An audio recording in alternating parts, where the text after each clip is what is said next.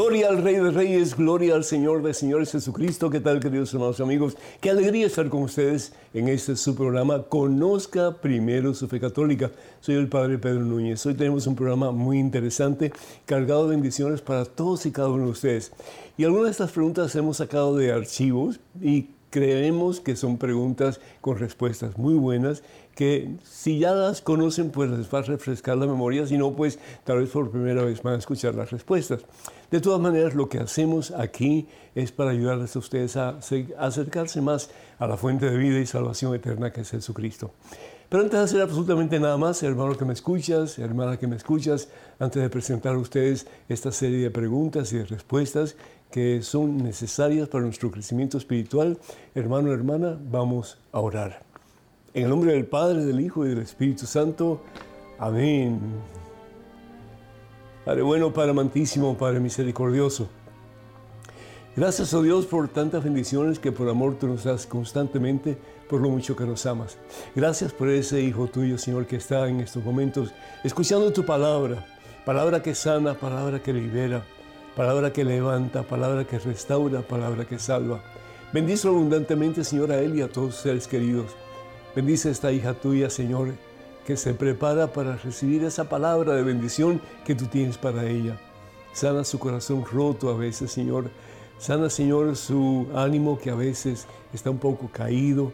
Llena, Señor, de la plenitud de tu gozo, de tu paz y de tu presencia y que esta hija tuya pueda experimentar tu poder sanador, tu poder liberador, tu poder salvador. Bendice a todos y cada uno de mis hermanos que están escuchando, que están viendo, y llenos, oh Dios, de la plenitud de tu presencia, sabiendo que el que te tiene a ti, al fin y al cabo, pues lo tiene todo y nada le falta, como decía Santa Teresa de Ávila, porque solo Dios basta. Solo Dios basta para levantarnos en nuestras caídas. Solo Dios basta para dejar a un lado todo aquello que nos aparta del camino de la verdad y de la vida que al fin y al cabo es Jesucristo. Solo Dios basta para comenzar una vida de la mano de Jesús en santidad hacia la meta que es la misma gloria de Dios. A Cristo Jesús que vive gloria, honra y honor por los siglos de los siglos. Amén, bendito sea Dios. Damos gracias, hermanos y hermanos, por tanto ustedes que nos escriben, que nos llaman pidiendo oración. Qué bueno que nos incluyan porque nos sentimos parte de ustedes y queremos que ustedes se sientan también parte de nosotros. Somos una gran familia. Doy gracias a Dios por esta oportunidad.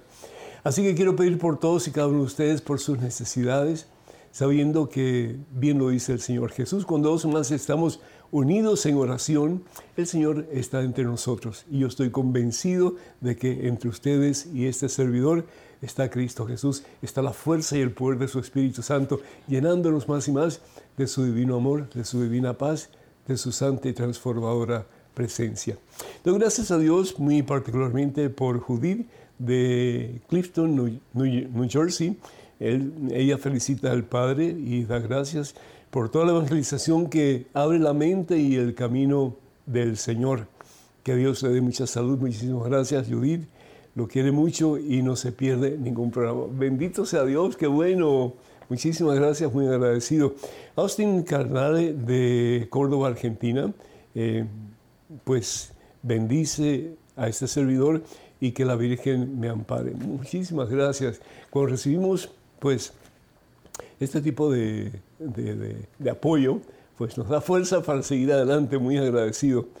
Argelia de Manhattan, New York, pide oración por ella, que Dios te bendiga, Argelia, a ti y a tu familia, y que cada día Jesús sea esa roca poderosa, inquebrantable, sobre la cual no solamente tú y tu familia se va a cimentar, pero también con la esperanza que todos nosotros podamos hacer lo mismo. Jesús Ortiz de Austin, Texas, él pide, eh, da gracias a Dios por el sacerdocio de este servidor eh, y pues yo quiero pedir por ti, también mi hijo, y por tu familia. Muchas bendiciones para todos y cada uno de ustedes y feliz día. Sara de Dallas, Texas, pide oración por ella. Dios te bendiga, Sara, a ti y a tu familia y que sigas creciendo en santidad, especialmente en este tiempo que nos acercamos a la Santa Cuaresma y que a través de tu ejemplo, tu vida vivida más y más para Jesús, toda tu familia un día proclame que Cristo está vivo y que eres el Señor para la gloria de nuestro Padre Dios. Luis Jorge de México pide una bendición para su familia, muchas bendiciones para ti y para todos ustedes queridos en este día por siempre.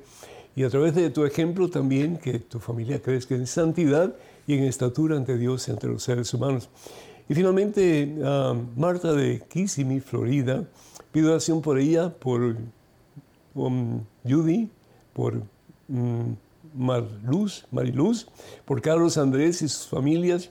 Y da gracias al Padre por su programa y las enseñanzas de la palabra de Dios y también pues sobre los documentos de la iglesia. Pues muchísimas gracias a todos ustedes, muchas bendiciones y que el Señor siga guiando en el camino de la victoria, en el camino de la vida, que es Jesús el Señor. Ya nos estamos preparando para la cuaresma. Y bien sabemos que la palabra cuaresma significa 40 días, ¿verdad? 40 días de preparación para qué?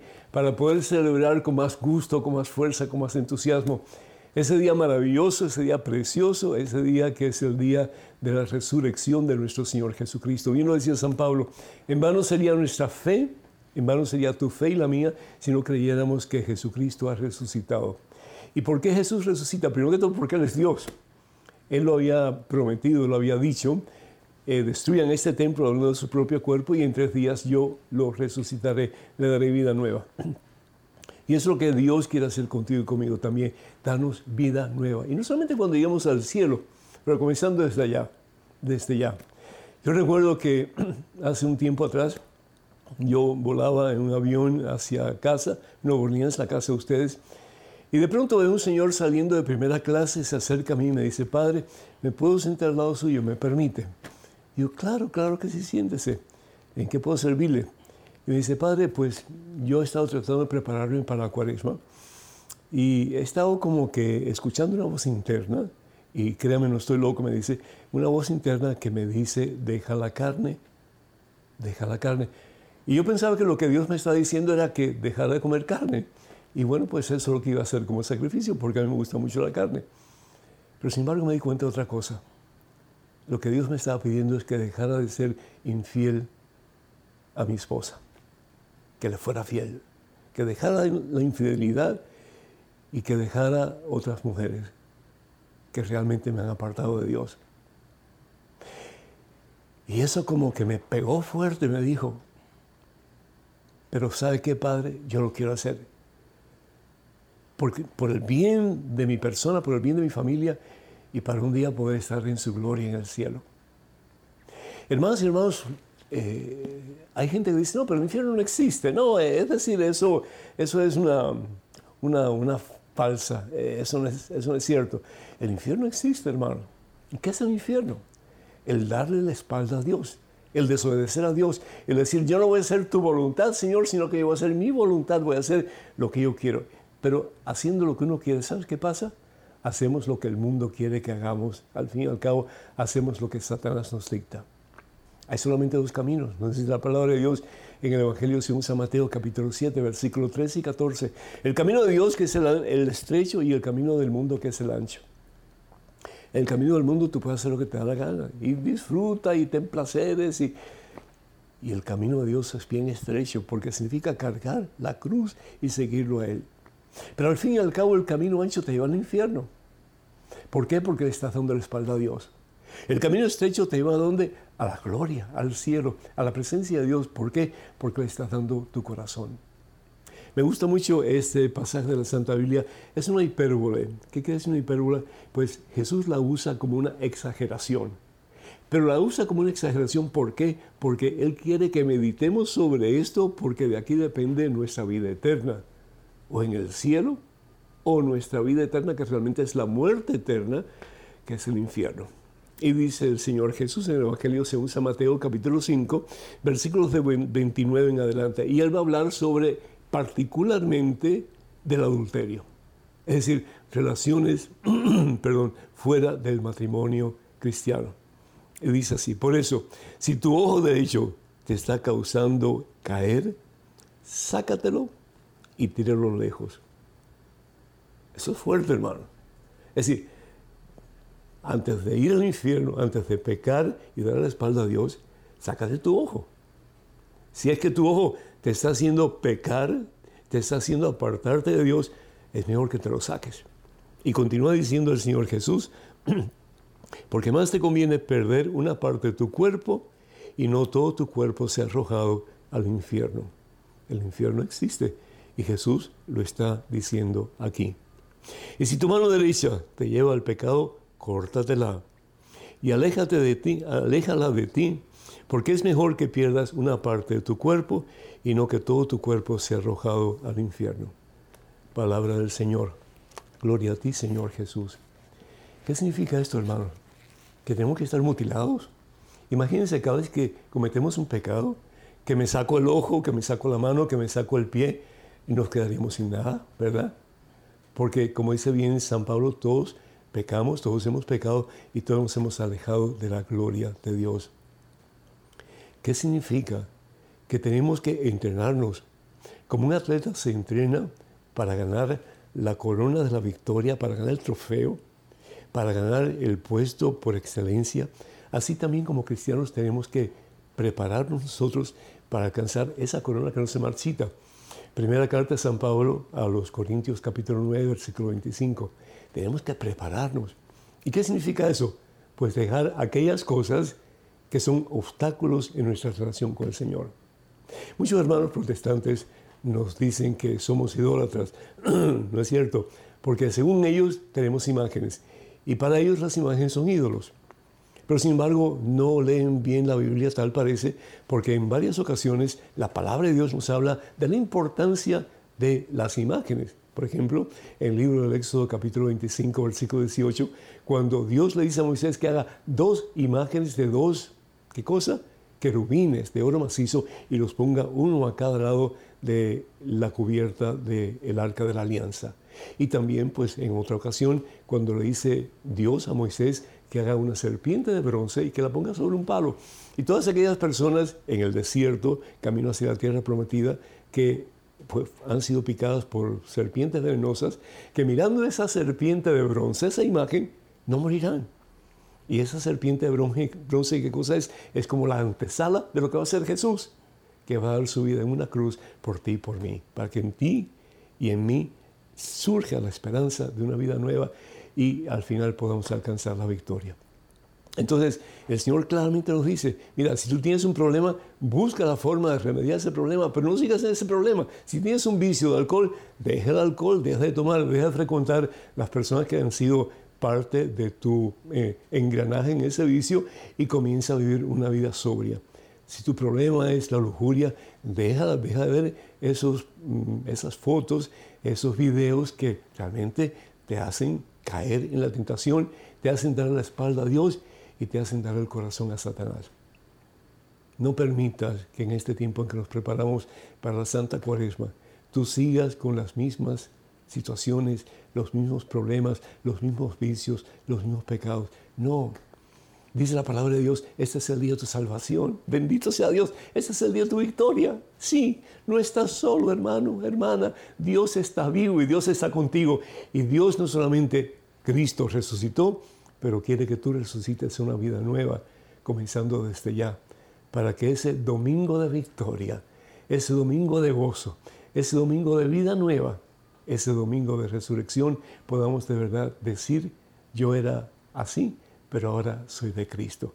Yo estaba metido en este fango, en este lodazal, pero ahora soy criatura nueva, hombre nuevo, una mujer nueva, para gloria a Dios. Hermano, hermana, dejemos la carne y pongamos en el centro de nuestro corazón la misma presencia de Dios. Dios les bendice.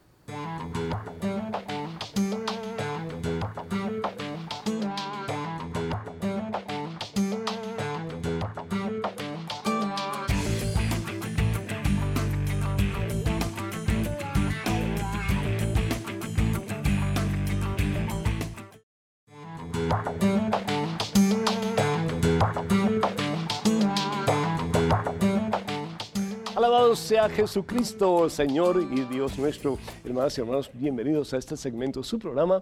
Conozca primero su fe católica, soy el Padre Pedro Núñez. Tenemos a Ricardo vía telefónica desde Florida. Ricardo, ¿me escuchas? Sí, lo escucho, Padre. El Señor te bendice, mi hijo. ¿Cómo estás? Muy bien, gracias, Padre. Gracias a Dios. Qué bueno. Adelante con tu pregunta, por favor. Sí, algunos sacerdotes dicen que los niños pueden estar festejando el Halloween y que no hay ningún problema con eso. Y otros sacerdotes dicen lo contrario. ¿Me podría usted decir cuál es lo correcto, Padre? Eh, muchísimas gracias, Ricardo, muy agradecido. De que pueden, pueden. Ahora, de que deben es otra cosa.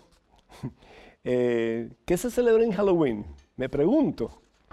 ¿Qué se celebra en Halloween? Es decir, aquí en Estados Unidos es una tradición, yo diría, poco nociva, porque pues es eh, la fiesta de los niños para salir a buscar eh, confites, dulces, etcétera, ¿no?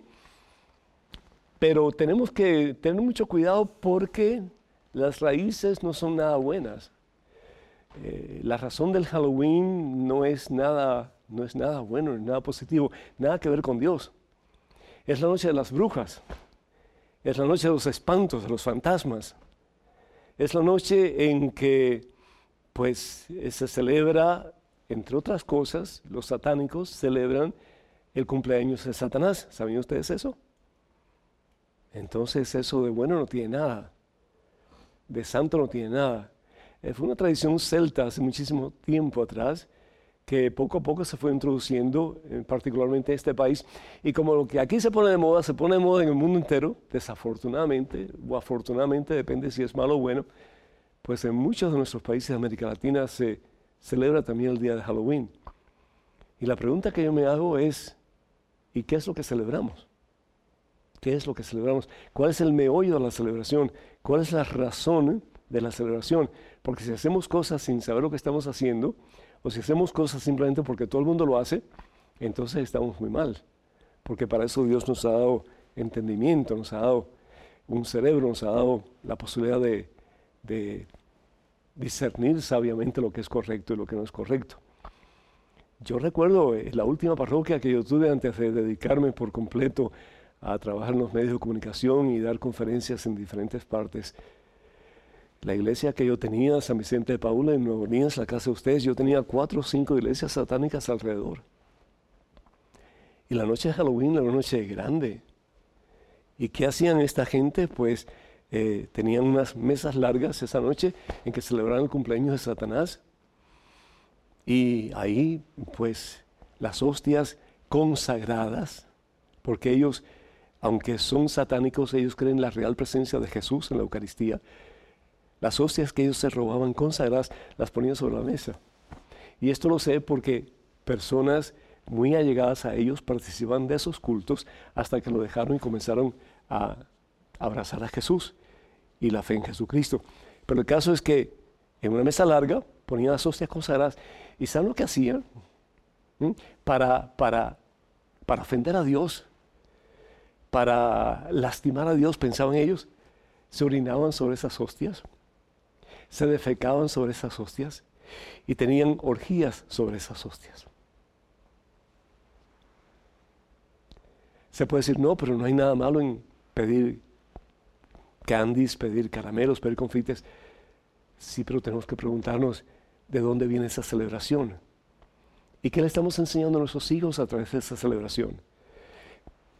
Muchos de los hermanos sacerdotes que están a favor de ese tipo de celebración fueron niños en algún momento que también pidieron confites y dulces y caramelos el día de Halloween. Pero desafortunadamente, ¿por qué lo hacían? Porque sus padres no le enseñaron la diferencia. Y crecieron pensando que estaba bien.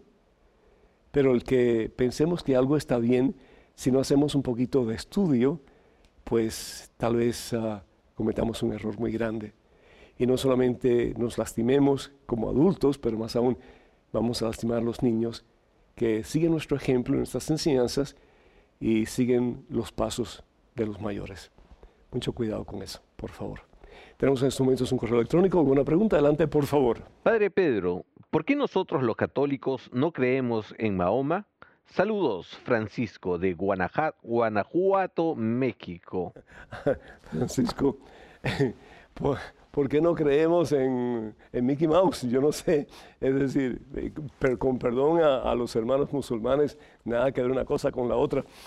Pero eh, la, respuesta es obvia, hermano.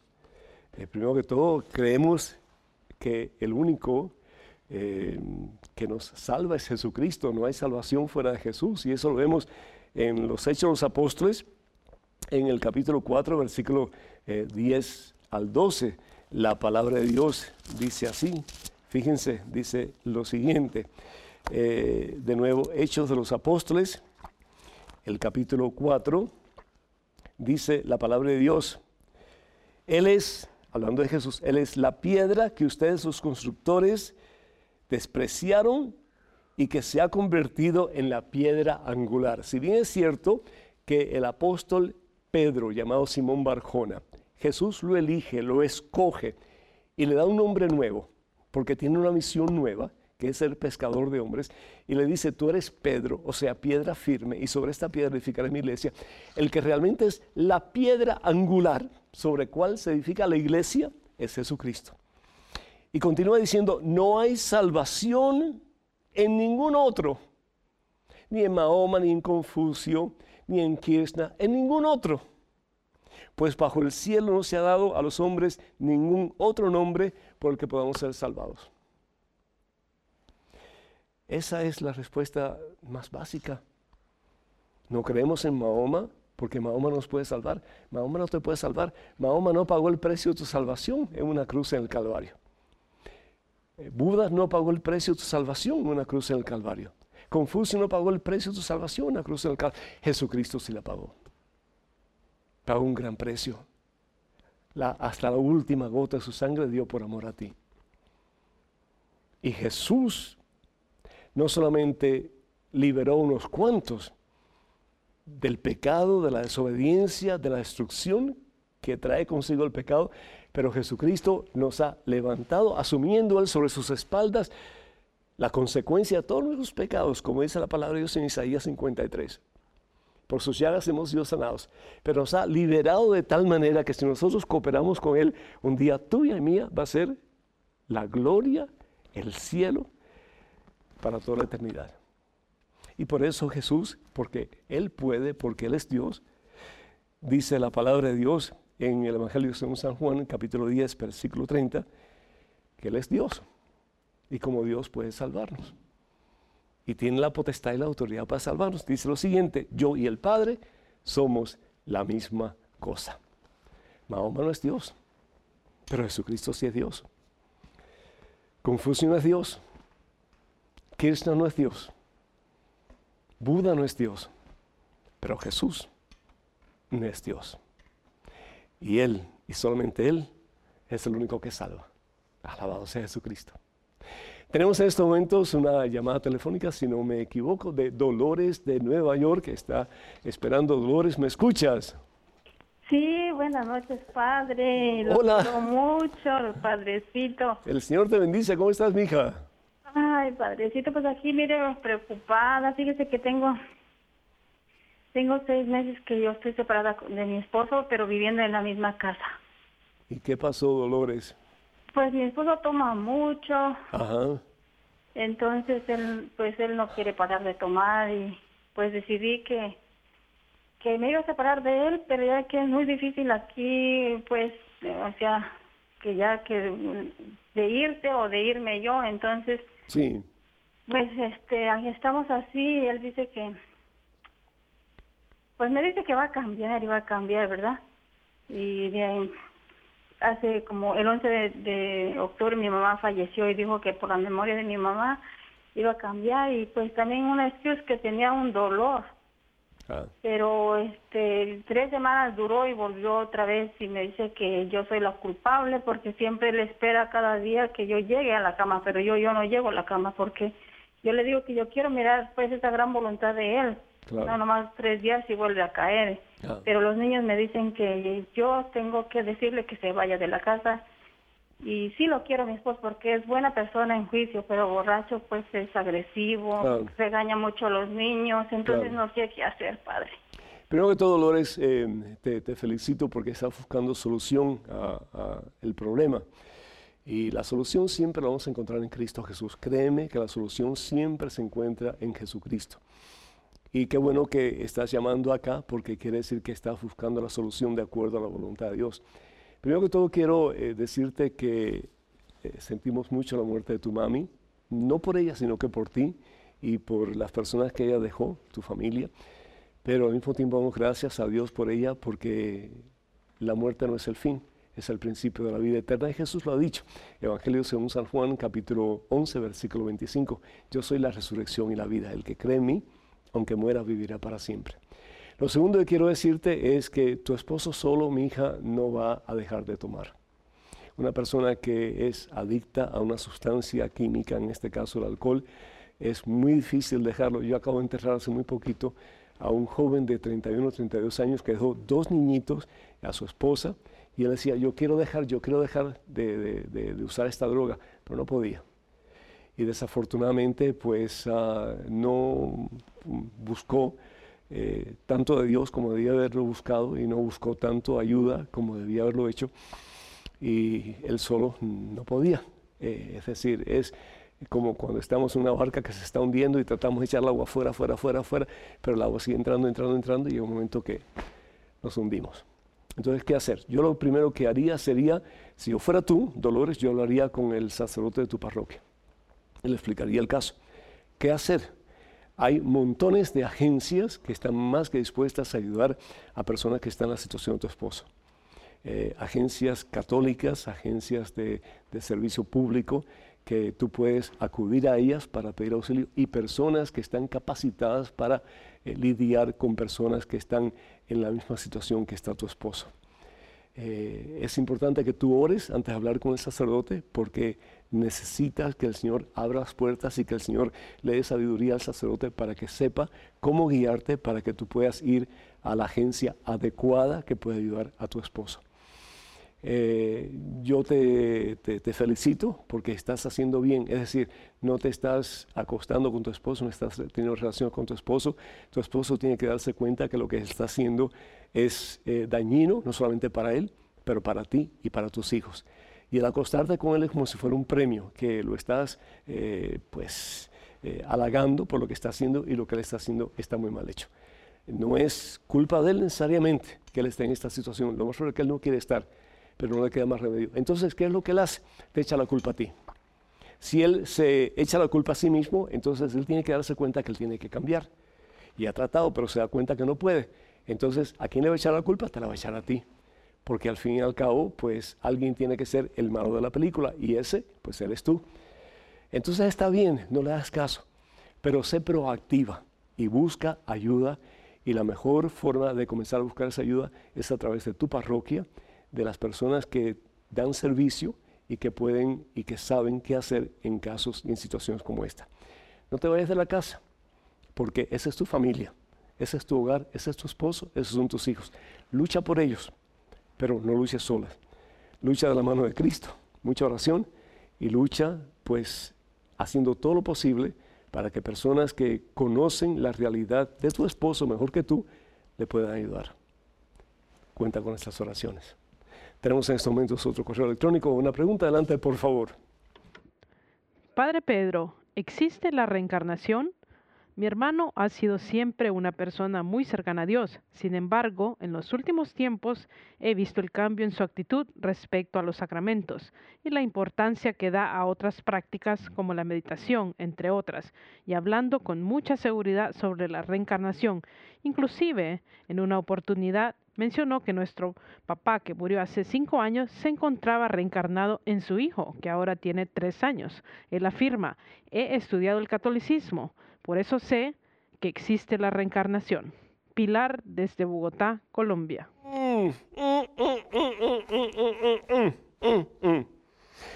Es decir, es una excusa muy pobre. La Iglesia Católica jamás ha enseñado, ni enseña, ni enseñará la teoría de la reencarnación. La reencarnación es, es una, una, doctrina, una creencia oriental que nada tiene que ver con la iglesia de Jesucristo. Y lo que enseña esa doctrina o esa creencia es que a través de diferentes vidas la persona por sus propias obras, siendo cada vez un poquito mejor, un poquito mejor, un poquito mejor, llega a ser uno con el absoluto que es Dios. Pero es lo que está pasando aquí. Si nosotros decimos que solo con nuestras propias buenas obras podemos nosotros alcanzar el cielo o alcanzar unidad con el absoluto que es Dios, entonces no necesitamos a Jesucristo. Por eso los que creen la reencarnación no tienen que creer en Jesús, porque no necesitan de un Salvador. Ellos mismos son sus propios salvadores. Y eso está totalmente en contraposición a lo que enseña la Santa Biblia y lo que enseña el Señor Jesús. Lo que enseña la Iglesia Católica. Me parece que si Jesucristo, nuestro Señor, le dijera algo a tu hermano, sería lo siguiente. Está tomado de el Evangelio según San Marcos, el capítulo 17, eh, versículo 17 y 18. Perdón, Marcos capítulo 8, versículo 17 y 18. Están ustedes tan cerrados, dice el Señor Jesús, que teniendo ojos no ven, teniendo oídos no oyen. Esa es la situación de tu hermano en estos momentos. Tiene ojos, pero no puede ver.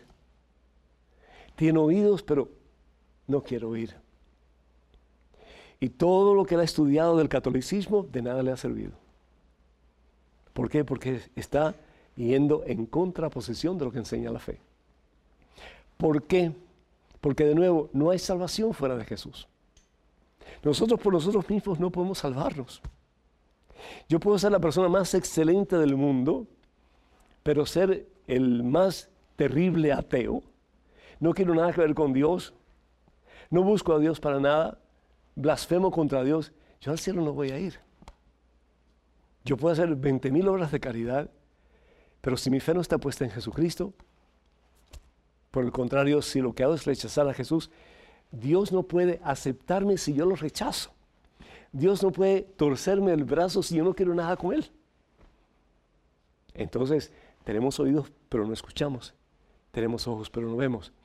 La palabra de Dios en Juan capítulo 14 versículo 6 nos dice claramente, Jesús nos habla del mismo y nos dice, yo soy el camino, yo soy el camino al cielo, no hay otro. Yo soy la verdad, la única verdad. La reencarnación no es verdad. Perdonen ustedes que creen en ella, pero eso es mentira. De nuevo, yo no me puedo salvar por mí mismo. Yo soy la vida. Jesús es la vida. No hay otra. Entonces, por amor de Dios, dile que vaya donde un sacerdote y que le hable, porque él está totalmente confundido. Y la palabra de Dios aquí, para terminar, Hechos capítulo 16, versículo 31, cuando el carcelero le pregunta a Pablo y a Silas, ¿qué debo hacer para salvarme? No le dice, hay muchas reencarnaciones, te vas a salvar tú mismo. No, le dice, cree tú en Jesús. Pon tu vida en las manos de Jesús. Comienza a vivir según la voluntad de Dios y te salvarás tú y toda tu familia. Y esa promesa es para ti, hermana, para tu hermano y para todo ser humano. Hermanas y hermanos, el teléfono para que nos llamen, el número telefónico 205-271-2924. 205-271-2924. Vamos a una pequeña pausa, regresamos en cuestión de momentos, así que por favor no se vayan, quédense con nosotros.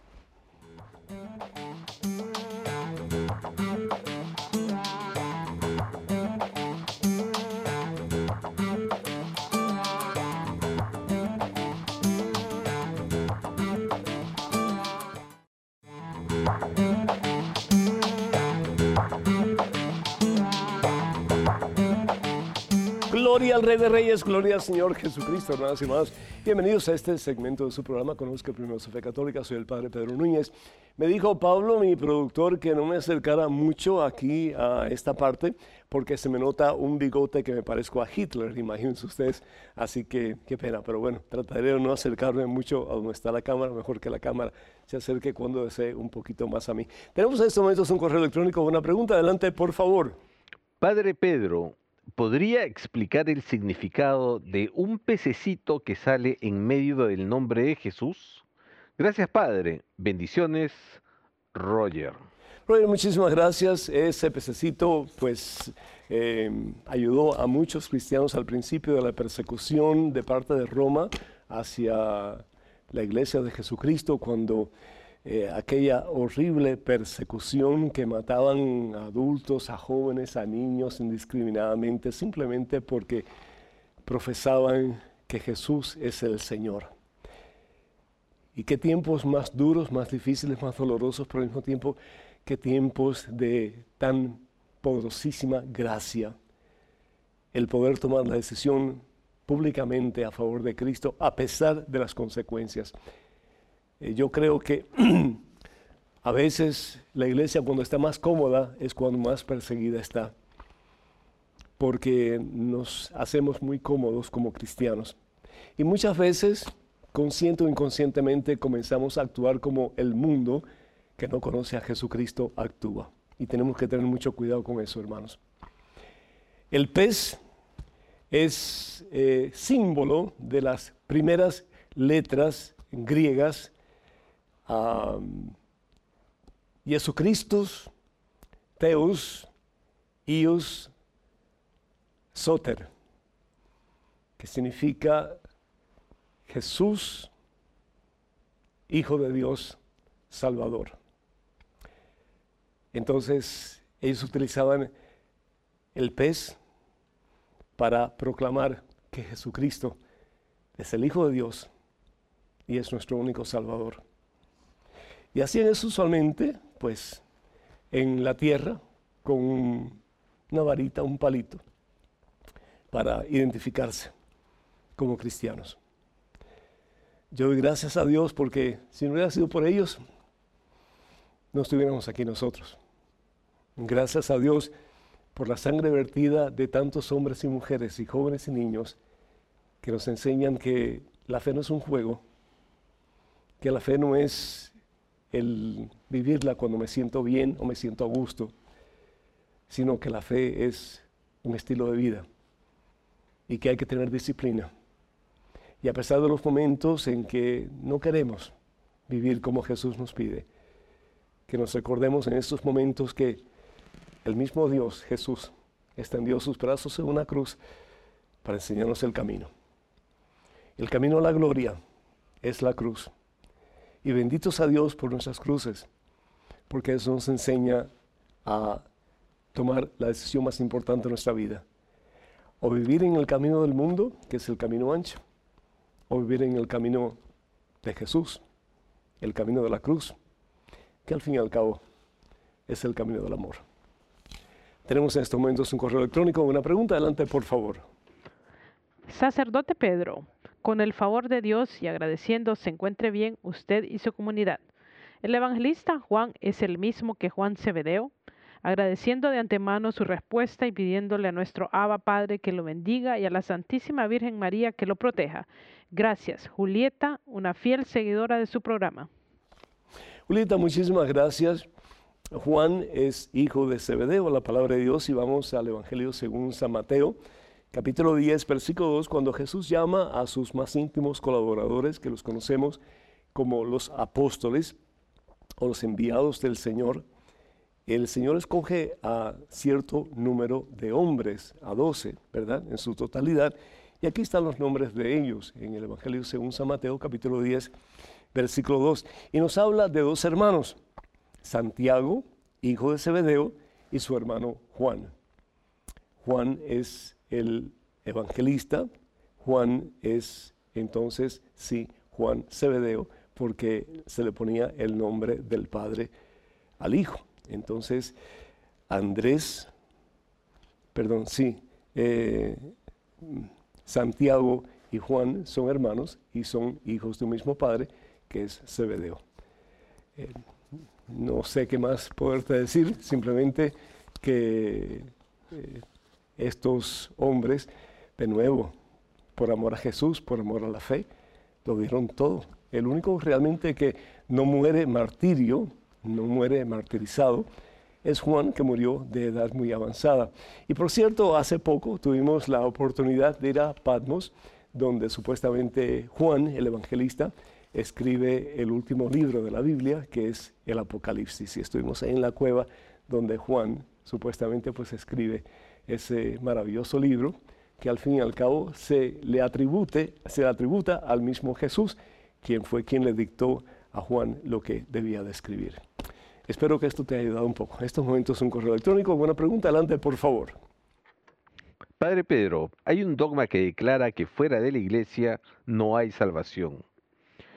Seguramente hay personas en el mundo que están llenas de amor al prójimo, caritativas y generosas, y que cumplen los mandamientos en la práctica, aunque no hayan recibido las enseñanzas de nuestra Santa Madre Iglesia. ¿Qué pasaría con esas personas el día que mueran? ¿Podrían ir al cielo? Oscar, Ciudad de México. Oscar, muchísimas gracias por tu pregunta muy interesante. Pues eh, fue el Papa eh, Pío IX quien en el primer concilio vaticano declaró que no hay salvación fuera de la Iglesia Católica. Y esto parece como que muy, como muy exagerado, ¿no es cierto? Y pues ahí tu preocupación, ¿qué pasa con aquellas personas que no están en la Iglesia Católica? ¿Qué es lo que quiere decir el Papa con esto? Lo que quiere decir es muy sencillo, que Jesucristo estableció una iglesia para que la humanidad se salvara. Esa iglesia se le conoce como la barca de Pedro, que es la que lleva a la humanidad al puerto seguro, que es el cielo. Si Jesús quiere algo, es que conozcamos la verdad. Y la verdad no es 36 mil verdades diferentes. No son 40 mil verdades diferentes, solamente una verdad, porque Dios es uno solo. Entonces, Jesús promete Espíritu Santo a la iglesia que él funda sobre Pedro y los demás apóstoles. Evangelio según San Mateo, capítulo 16, versículo 18, cuando dice, sobre esta piedra, refiriéndose a Simón Barjona, que le ha cambiado el nombre a Pedro, sobre esta piedra edificaré mi iglesia, mi iglesia, una sola. Jesús no edifica ni 20, ni 36 mil, ni 40 mil iglesias, una sola. De nuevo, porque Dios es uno solo y se va a revelar Jesucristo por el Espíritu Santo para darnos a conocer lo que necesitamos para nuestra salvación. Y la iglesia en su labor de apostolado ha hecho precisamente eso desde el principio con todas sus fallas, con todas sus limitaciones, con todos sus problemas, la iglesia de Jesucristo ha proclamado al mundo, generación tras generación, lo que el Espíritu Santo le ha guiado. Y lo seguirá haciendo hasta el fin del mundo. Porque el Señor lo prometió, los poderes del infierno jamás la podrán vencer. Habrán tribulaciones, habrán tempestades, habrán ciertos momentos difíciles en la historia de la iglesia.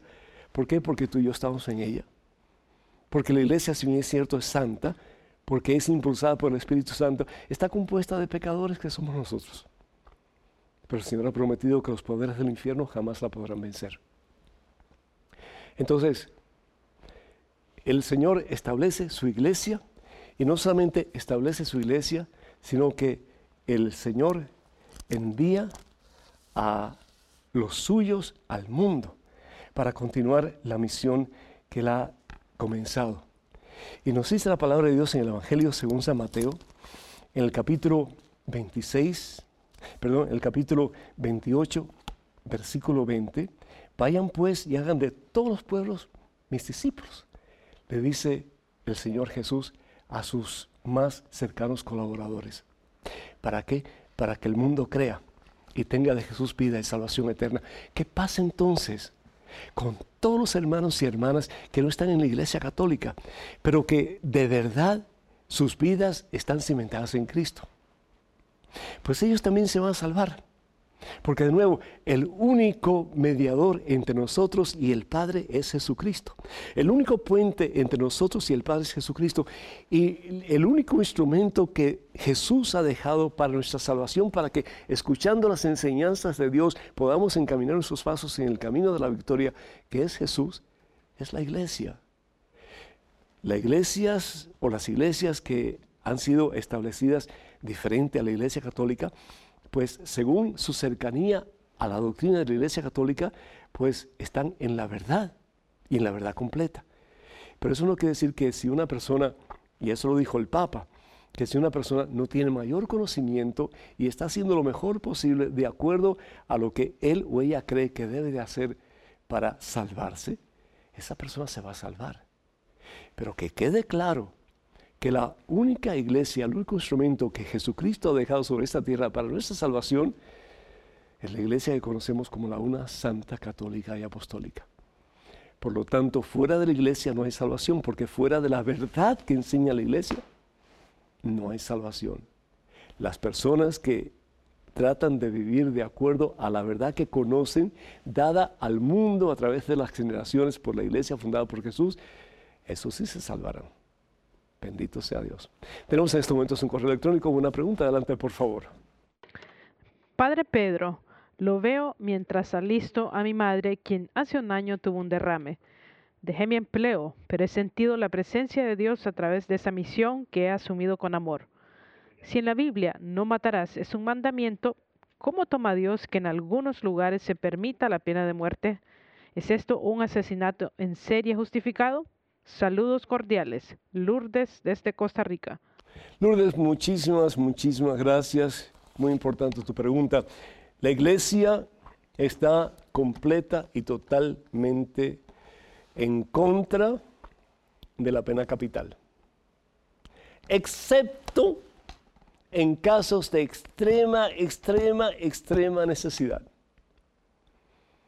Repito, la iglesia está totalmente en contra de la pena capital, es decir, la pena de muerte, excepto en casos de extrema, extrema, extrema necesidad.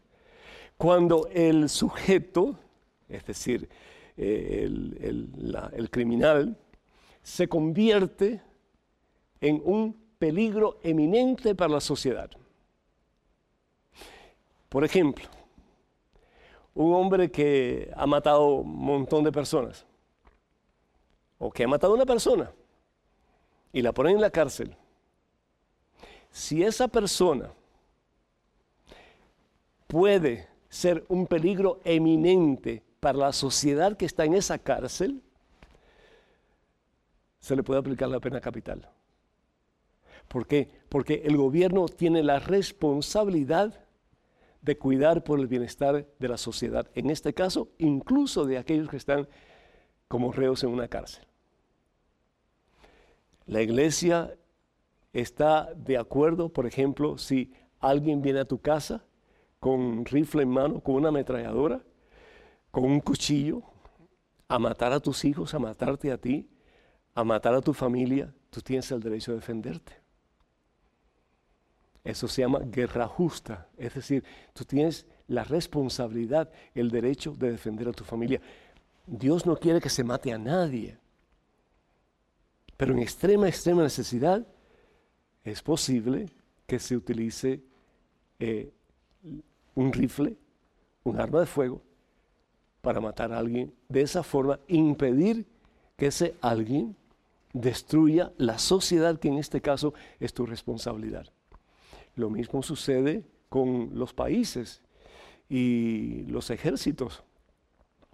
Eh, el país no tiene ningún derecho de ser el agresor, bajo ningún concepto, según las enseñanzas de la iglesia, pero sí tiene derecho de proteger a la ciudadanía, el gobierno tiene el derecho y la obligación y la responsabilidad de proteger a la ciudadanía de cualquier agresor que quiera destruirle. Entonces, de nuevo, la iglesia está en contra de la pena capital, excepto en casos de extrema, extrema, extrema necesidad. Ojalá que esto te haya ayudado. Bendito sea Dios y así pues hermanos y hermanas, dando, conclusión al programa de hoy. Como dicen que todo lo bueno pasa rápido, pero sin embargo el que tiene a Jesús es eterno, ¿sí? Porque Él es el bueno por excelencia. Y qué rico poder prepararnos de verdad para poder entrar en esta eh, pues, época de Santa Cuaresma. Para poder salir renovados en todo el sentido de la palabra para gloria a Dios. Y bueno, pues hablando de renovación y hablando de vida nueva, eh, quisiera recordarles que ya muy pronto vamos a tener en Nueva Orleans, Luisiana, en la casa de ustedes, el sábado de milagros. Esto va a ser en la iglesia de San José y lo voy a leer aquí un momentito si usted me permite. Comenzamos a las 8 y 15 de la mañana y terminamos a las 6 de la tarde. Vamos a tener predicas, vamos a tener eh, oración de sanación, vamos a tener alabanzas, vamos a tener hora santa. Va a estar pero estupendamente fabulosa, así que por favor no se lo pueden perder. Para más información, por favor, comuníquense con el siguiente número telefónico 956-424-5405. Repito, 956-424-5405. Estoy convencido de que les va a ayudar muchísimo a crecer espiritualmente, no solamente a ustedes, pero a todas las personas que ustedes lleven también, porque lo importante es eso, que no solamente nos quedemos con el regalo que Dios nos quiere dar, pero que lo podemos compartir con otras personas, particularmente nuestras propias familias. Así que, de nuevo, número telefónico 956, el área, y número telefónico es el 424-5405. También quiero decirles que ese mismo viernes, el día antes de Sábado Milagro, el día 31 de marzo, tendremos lo que se llama Viernes de Victoria va a estar John Carlo con nosotros en un concierto católico, música cristiana, y también pues va a estar eh, una pareja que queremos mucho de aquí de EWTN, que son Daniel y Caro, y ellos van a estar pues predicando también la palabra de Dios. Así que para más información llámenos, comuníquense con nosotros y les vamos a dar todos los detalles sabidos y por haber. También quiero recordarles que voy a estar en Ciudad Juárez, en México, el sábado 4 de marzo, en el gimnasio del Colegio de Bachilleres. Esto va a ser el día 4 de marzo y el día 5 en El Paso, Texas, eh, en, en el lugar que se llama County Coliseum, County Coliseum del Paso. Para más información, por favor, comuníquense al número telefónico 915-726-2020. Repito, 915 para tanto Ciudad Juárez como para eh, El Paso, 915 es el área, 726-2020. Y finalmente, con el favor de Dios, pues voy a estar en Fresno, California, y esto va a ser el sábado 18 de marzo. 18 de marzo, eh, con la estación Radio Bendita Eucaristía, la estación de radio Radio Bendita Eucaristía. Para más información de ese día también poderoso en Cristo Jesús, comuníquense al número telefónico 559-442-1680. Repito, 559-442-1680. Que el Señor nos bendiga en abundancia, que sigamos juntos en la mano de Jesús cada día más cerca de Él, dejando que sea Él el que dirija nuestra vida, nuestros pasos, porque al fin y al cabo queremos llegar a la gloria, ¿no es cierto? Y solamente de la mano de Cristo lo podemos lograr. Que caminemos por el camino estrecho, aunque sea difícil a veces, pero saben una cosa, Dios está vivo. Jesucristo está contigo y conmigo y el Espíritu Santo nos guiará en el camino de la victoria. Que el Señor vaya detrás de ustedes para que les proteja, delante de ustedes para que les guíe y sobre ustedes para que les bendiga esta día por siempre. En el nombre del Padre, del Hijo y del Espíritu Santo. Amén. Hermanas y hermanos, vayan con Dios. Dios siempre irá con ustedes. Que pasen un día muy feliz y hasta la próxima. Dios mediante.